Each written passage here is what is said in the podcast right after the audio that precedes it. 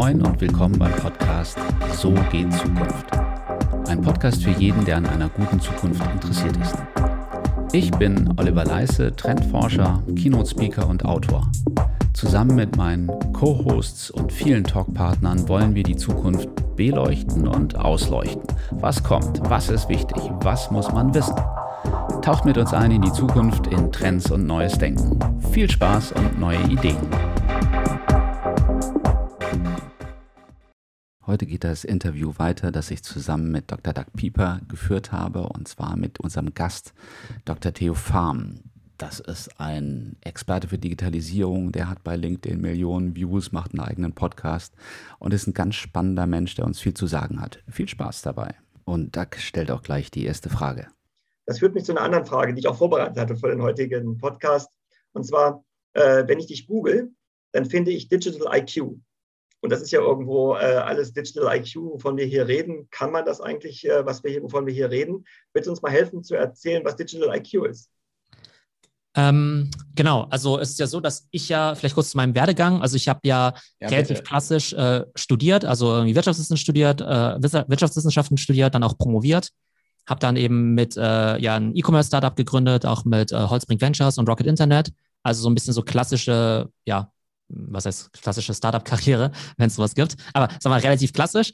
Ähm, dann habe ich auch eine Zeit lang auch im Venture-Bereich von ProSieben gearbeitet und habe dann aber für mich irgendwann erkannt, Mensch, ähm, irgendwie ist es irgendwie alles ganz lustig, aber weder der Konzern noch diese VC-Welt ist so wirklich so mein Ding.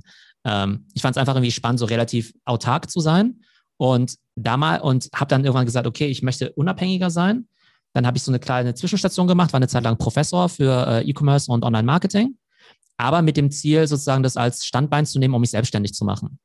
Damals konnte ich natürlich noch nicht wissen, dass jetzt irgendwie ähm, LinkedIn, Podcast und so weiter irgendwie so relevant werden könnte. Aber ich hatte quasi so die Intuition, Mensch, ähm, irgendwie so selbstständig ist irgendwie ganz interessant und übers Internet muss man das irgendwie hebeln können, ja. Und dann ist es eben so gekommen, dass ich dann irgendwie irgendwann relativ viel auf LinkedIn gepostet habe.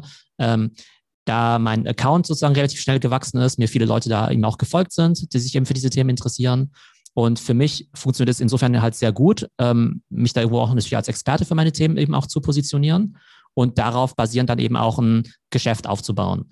Und da habe ich jetzt eben verschiedene Sachen, die ich mache. Ich biete einerseits eben Beratung an, das ist dann quasi Digital IQ.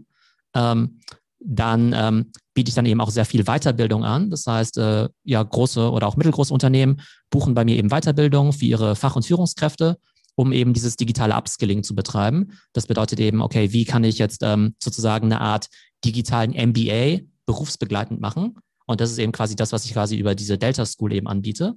Und nebenbei mache ich dann eben auch noch meinen Podcast äh, und mein, äh, sozusagen mein LinkedIn. Das heißt, von der Idee her ist es so, dass du eigentlich selber gar kein Marketing machen musst. Du machst eigentlich sozusagen halt nur Content und machst eigentlich ganz viel kostenlosen Content. Also ich habe keinen bezahlten Newsletter, ich habe auch keinen bezahlten Podcast. Das können sich alle Leute kostenlos anhören.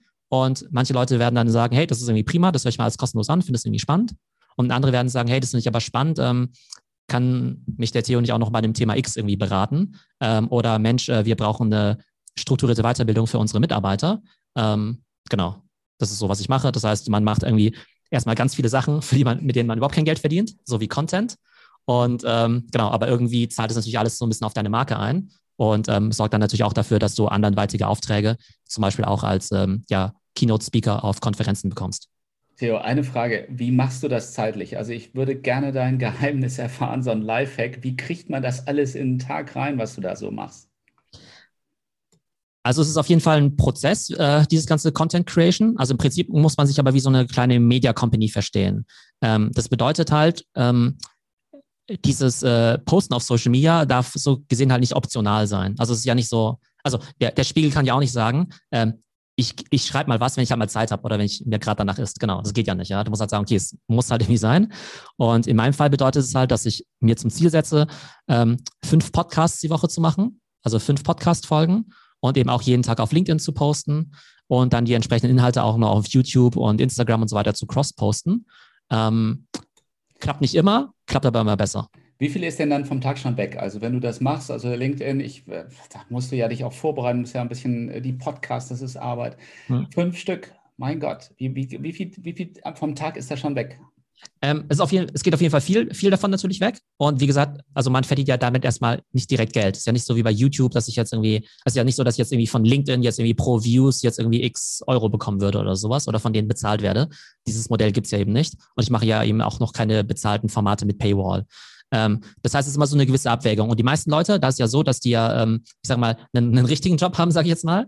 Und da ist natürlich relativ schwer zu verantworten, zu sagen, äh, Moment mal, warum soll ich jetzt hier vielleicht sogar zig Stunden die Woche jetzt irgendwie in Content investieren, wenn ich einen richtigen Job habe. Oder selbst wenn du jetzt irgendwie Freelance-Berater bist, dann weißt du ja auch, hey, Moment mal, wenn ich jetzt hier berate, dann kriege ich irgendwie pro Stunde irgendwie so und so viel Euro. Und für dieses Content-Ding kriege ich irgendwie 0 Euro. Also passt es ja nicht zusammen. Ähm, also ich glaube, wenn du diese Content-Creation machst, dann musst du irgendwie schon bereit sein, da zig Stunden die Woche zu investieren, auf jeden Fall. Ähm, und auch bereit sein, da muss auch relativ geduldig sein.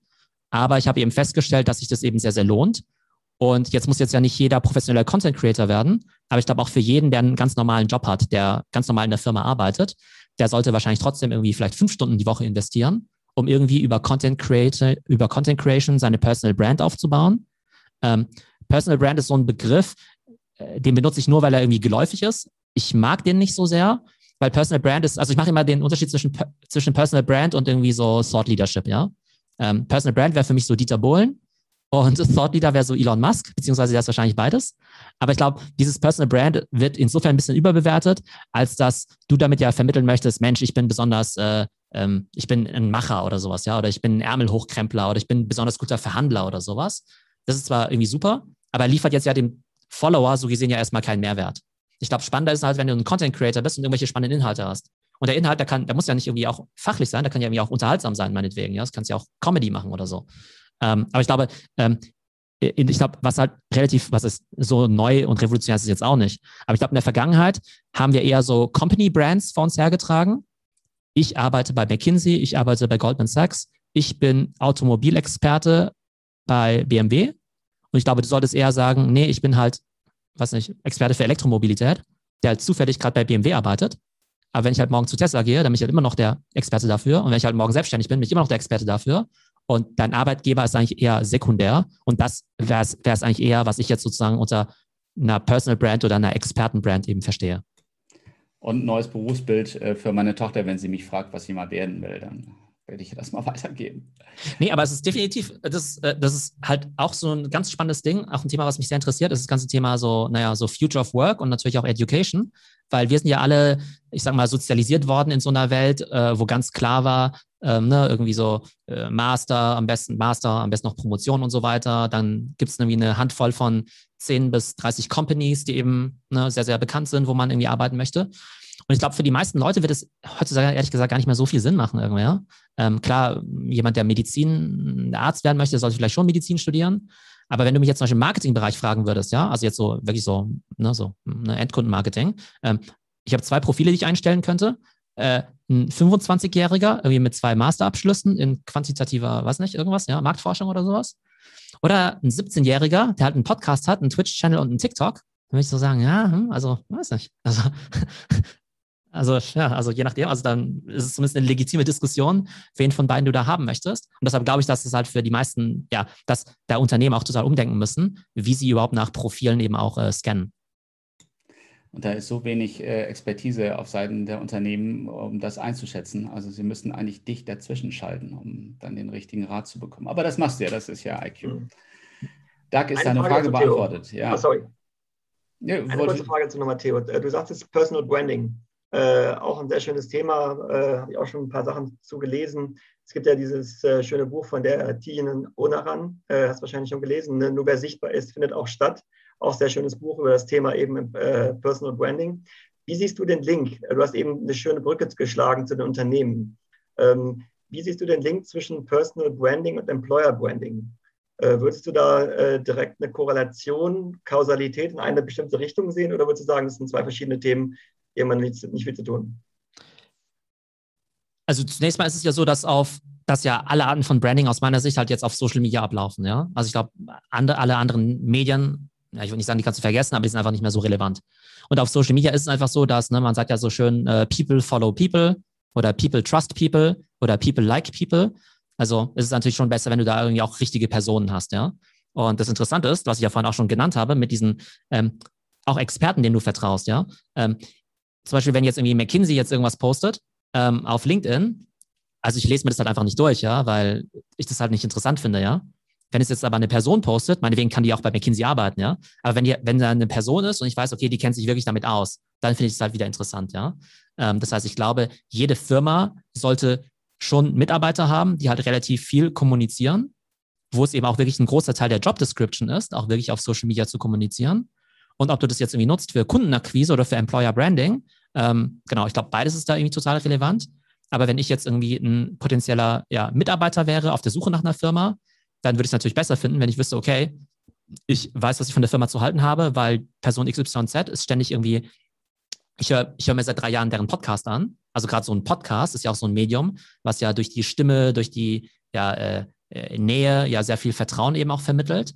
Und ähm, ne, also bei welcher Firma würde ich jetzt eher anfangen, ja? Bei einer, wo ich seit drei Jahren den Podcast höre und eben auch weiß, wofür die Firma steht, wo ich auch eine Person zumindest mir vorstellen kann. Oder eine Firma mit irgendwelchen Hochglanzbroschüren, äh, wo dann irgendwie drin steht, äh, weiß nicht, wir sind ja der beste Arbeitgeber, wir sind ein Top 50 Arbeitgeber in Süddeutschland oder sowas, ja. Also, ja. Ähm, ich glaube einfach super, super wichtig, dass eben ja jede Firma eben Personen hat, die halt, die über die Themen sprechen. Das ist ja schon interessant, dass in einer Welt, die man technisch anspruchsvoller wird und immer mehr zergliedert in viele Angebote, die technologisch fundiert sind, dass du wirklich sagst, also es, äh, der Mensch ist das Entscheidende. Aber ich denke, da sind wir uns äh, eh alle einig, dass es genau in der Richtung geht. Das Vertrauen ja, genau. aufbauen. Gerade wenn es komplex wird und es wird wahnsinnig komplex, dann brauche ich eben Menschen, denen ich vertraue. Genau, und da ähm, ja, äh, machen wir fast gleich auch schon das nächste Fass auf.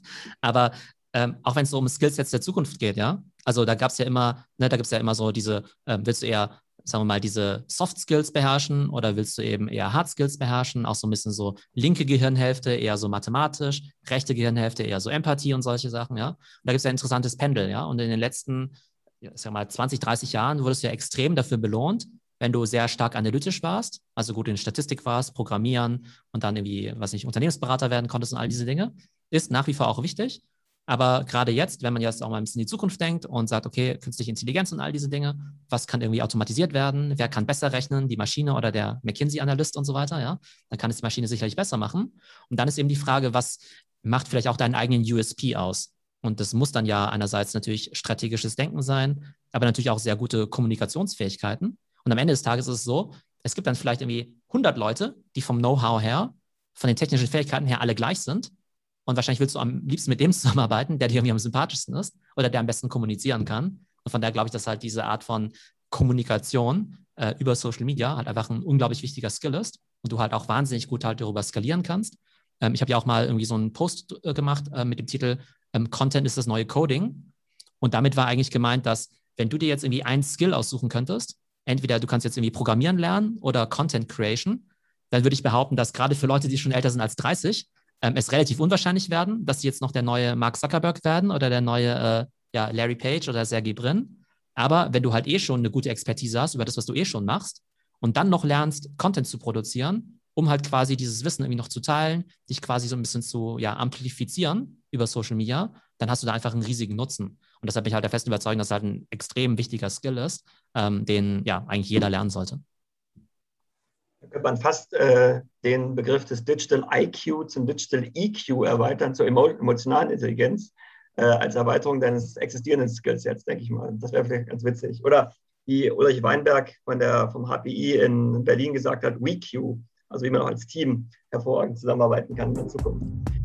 Wir könnten ewig so noch weitermachen. Aber das war es erst einmal für heute. Weiter geht es in der nächsten Folge. Ich würde mich über ein paar Sternchen bei den Bewertungen freuen und über Feedback, was wir noch beleuchten sollten. Viel Erfolg für deine Zukunft. Be prepared.